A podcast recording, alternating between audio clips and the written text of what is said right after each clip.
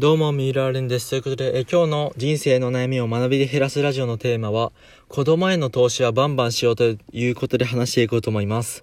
まあ、昨日と引き続き、まあ、子供について、まあ、大人向けのね、配信をしていこうと思うんですけども、まあ、やっぱりね、子供への投資はすごいね、あの、結構、有料だと思う、あの、結構ね、いいと思いますよ。うん。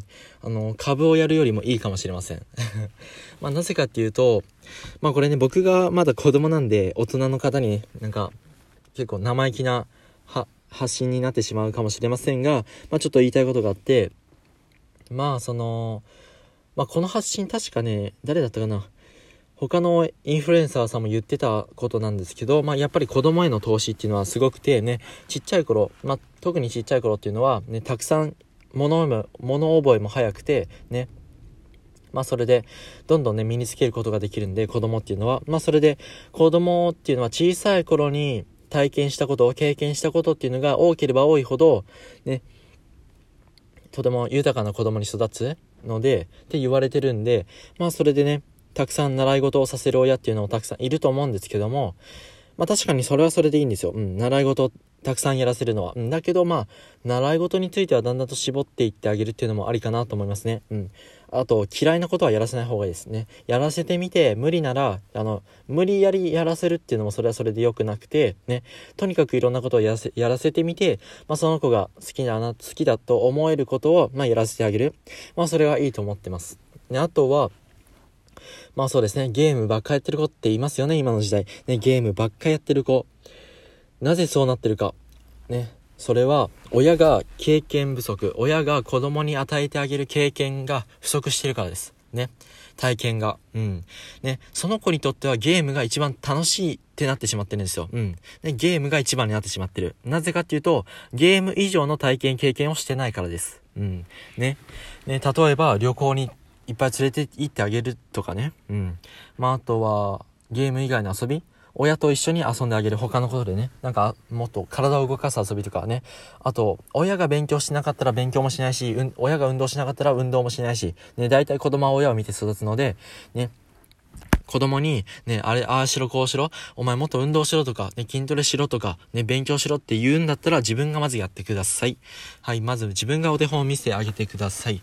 まあ、そう、こういうことを言うと、いや、時間ないからとか、ね、まずなんか旅行バンバン連れてけって言っても、仕事や、あの、ね、仕事もあるし、ね、お金もね、そんなに稼げてるわけじゃないとか言う人いるんですけど、僕そんなに言い訳にしか聞こえないんですよ。ね。投資だってね、子供に投資する前に、まずね、まあ、株式のことをね、株式よりも子供への投資がいいって言いましたけども、ね、お金がないんだったらまず株式投資やった方がいいに決まってるし、ね、まず投資で稼いでみたり、ね、あとは自分で事業を作ってみたり、ね、やれるわけですよ。お金稼ぎなんてどうとでもなるんですよ。うん。なんか、ね、子供にいろんな体験をさせてあげたいんだけど、お金がなくてとかね、あのー、本当にしょうがない人はいますよ。ね。あの、親が体調悪くて、そういう仕事ができない。しょうがないですよ。うん。まあ、それはそれで、その、親のためにどうにかしようという子供に育つ、ね、場合もありますよね。うん、全然それは、あの、逆に、そういう子供に育ってくれる可能性もありますし、まあそれは一か八かで逆にグレてしまう子もいるんで、まあなかなかそれも難しい状況なんですが、まあ今の今日の日本ではまあそういうのに対していろいろとね、助けとなる支援とかもあるんで、まあそれもそれうまく併用して使っていこうというわけですかね。うん。まあそうですね。なかなか難しいですよね。子供を育て、育てるっていうのは。うん。あの僕自身17歳ですけど、僕が育てられる側として、まあ、親次第だなってすごい思うんですよ。うん。結局、親次第ですよ。環境次第、子供っていうのは。で、環境のせいにするなっていうのは結構ありますけど、環境のせいになりますね。結構、まあ遺伝っていうのもありますけど、ね、子供っていうのは親の遺伝でも決まりますし、環境でも決まります。環境が悪ければ悪い子供に育ちます。それはもうしょうがないですよ。あのそうですね、割れた窓ガラスみたいな、そういう現象みたいな、そんなのは確か海外でありましたけども、ね、それを、割れたガラを、ガラスをきれいにして、ね、綺麗なガラスだらけにすればそういう街になる。ね、あんまりいい空気、いい空気が良くなるんですよね。うん。ね、結構窓ガラスが割れてたり、バラバラ汚かったりすると、まあ人間もそうなりやすくなってしまうけど、ね、綺麗な状態にしておけば、ね、とても綺麗な街になる。まあそういう風に、家もそうやってね、みんなが勉強する。親も勉強するし、筋トレもするし、旅行もバンバン行く、豊かなことばっかりするっていうのならば、ね、子供もそれに見習って、そういう子供に育ちます。ね。でも、親がダラダラしてたり、仕事もあんまりしてなかったり、お金が稼ぎが少なかったりすると、子供もそういう風になります。その世界しか見れないからです。うん。これ結構ね、厳しいこと言ってるかもしれませんが、ね、今の時代や、ね、せっかく、あの結構ね、その YouTube とかで、インターネットっていうものが普及して、ね、こういう世界もあるのかっていう風に見れることはできるんですけど、ね、まあそれでね、少しは子供たちにも、あ、僕もこうなりたい、こうなりたいっていうのが結構ね、出始めててね、違う世界っていうものが、まあ YouTube とかインターネットを見ることによって結構覗けたりするので、まあそれでね、目指せる子供っていうのが増えてきているので、結構いいなと思うんですけど、でもやっぱりね、ちゃんと体験、経験っていうのをさせてあげてほしいなと思ってるんですよ、僕は。うん。あ僕自身が、まあその、親からね、そんなに親と一緒に旅行っていうのはなかなかなかったんですけど、あの、いとこのいとこと一緒に旅行に連れてってもらうっていうのはすごいありがたくてね箱根とかね、岐阜とかそういう経験があったので僕はねその、まあ、コロナになった時にね YouTube でその岐阜の映像とかを見て、ね、あのスーツさんっていう方なんですけど、うん、あのその方の映像を見てあも僕もねまたこうなりたいと、もっとね、旅行できる人になるためにお金を稼ごうと。まあそうやってね、多少なりともね、そういうこと、経験したこと、体験したことがあったから、またあの風景を見たいと思ったから、こうやって努力しできるっていうこともありますし、ね。まあだからやっぱり経験と体験は本当に必要ですよ、子供にとってね。投資ですよ、これも。子供が将来、どうやって育ってほしいのかっていうのをね、親にとって、親それぞれ違うと思いますけどもね、お金に不自由なく楽しんでほしいって思うんだったら、その体験をさせてあげるあげる子供に。うん。で、本当にこれが一番ですよ。うん。それであとは、子供を育てるって決めた子供を産むんだったら、当たり前だと思うんですよ、僕はね。当たり前っては、なかなか難しいですけど、子供を産むんだったら、当たり前に育ててあげてほしいです。ね。その途中からね、病気になってしまったとかしょうがないですよ。うん。だけど最初からどうにかなるんじゃなくて、子供を産る、産る、産むんだったらもう最初からもう、どんどん体験させてあげよう、経験させてあげようって思って稼ぎなさい。ね。そう、親に向かって言う言葉じゃないですけど、大人に向かって稼いでください。お願いですから。ね。子供が本当に、あれなんですよ。ね。せっかくまあ、日本で生まれた子供っていうのは稼ぎさえすれば体験も経験もたくさんできます。ね、教育環境は整ってるんですよ。うん。だから、まあ、日本で生まれたことは結構幸いですけども、ね、あとはやっぱり環境次第っていうのも出てきてしまうんで、経験とか体験とかはね、とにかく上げてください。子供に対しては。ね。そこで結構変わってきてしまうんで、うん、子供への投資っていうのはどんどんしてあげてください。うん。あの、普通に考えてみれば、あの、ちょっとの変化、変わり方で結構できますから。うん、ね。その、無駄なもん、お金使ってませんか？パチンコしてませんか？酒飲んでませんか？タバコ吸ってませんか？ね、タバコとか酒って結構あると思うんですけど、まあそれは全部子供に注いでください。ね。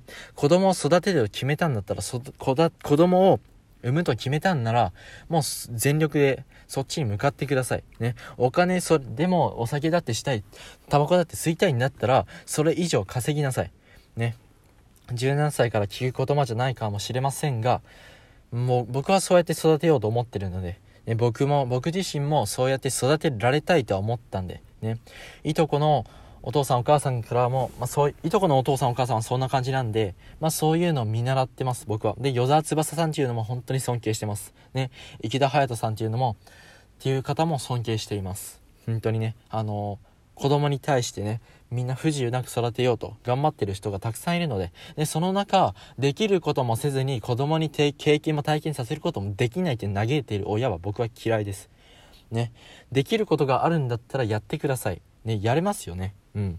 あとは甘えですよ。自分が甘えて、できないできない言ってるだけの人は僕は本当に嫌いなんですよ。うん。ね、しょうがない人もいますよ。しょうがない。もう病気をしててしょうがない。本当にしょうがない人もいるんだけど、できることはあるよね。できる人はできるよね。うん。ね。甘えないでください。やってください。ね。子供に体験経験をさせてあげてください。まあ、今回は結構ね、自分の情が入ってしまったかもしれませんが、申し訳ございませんでした。ね、まあ、そうですね。その、まあ、とにかく、ね、なかなか難しいんですよ。確かに難しいことを僕は言ってると思うんです。本当にいろんなね、いろんな環境の中、いろんな、ね、その親、親自身もいろんなね、今病気をしていたり、ね、いろんな大変な状況の中育ててる方もたくさんいると思うんですよ。うん、それしょうがない、しょうがないですよ。だけど、僕が思うには、国の補助とかがあるうちに全部使ってください。全部使って調べて、ね、まあ、子供には不自由なく育ててあげてください。まあ、これですかこれだけですかね僕が言えるのは。うん、だから、その、分かってます。分かってます。うん。無理な人もいます。無理な人もいるけど、甘えてる親もいるから、うん、甘えてる親もいるし、できることをやらない親もいるから、それは僕は許せないんで、まあそういうところをね、改善していってほしいなって僕は思いますね。まあそういうことを、もっとね、あの、自分自身が語れるような人間にもっとなろうと僕は思ってますので、思ってますじゃない、実行するので、そういう親になりますので、よろしくお願いします。もしね、このラジオを聴いてる方いましたら、覚えておいてください。僕はこういうことを言ってた。三浦蓮っていう男はこういうことを言ってた。覚えておいてください。ね。僕は一応ね、9年間、義務、お金の義務教育が9年間ぐらい必要だと思ってるんです。うん。学校で9年間義務教育があって、お金の勉強はしてこなかったので、心理学も。だから、今から数えて25歳。25歳を目標に完璧義務教育でおあのお金もう基礎お金の基礎を占めて自分で稼げるような男になって25歳までにはなっておきますのでこれ聞いている方は覚えておいてください。よろしくお願いします。はいということででは最後まで聞いていただきありがとうございました。ねこれからもね今日はちょっと情に訴えかけたあの話し方をしてしまいましたがもっとね皆さん皆さんの目線になって情報、学びの発信していきますのでよろしくお願いします。ではまた次のラジオで会いましょう。さよなら。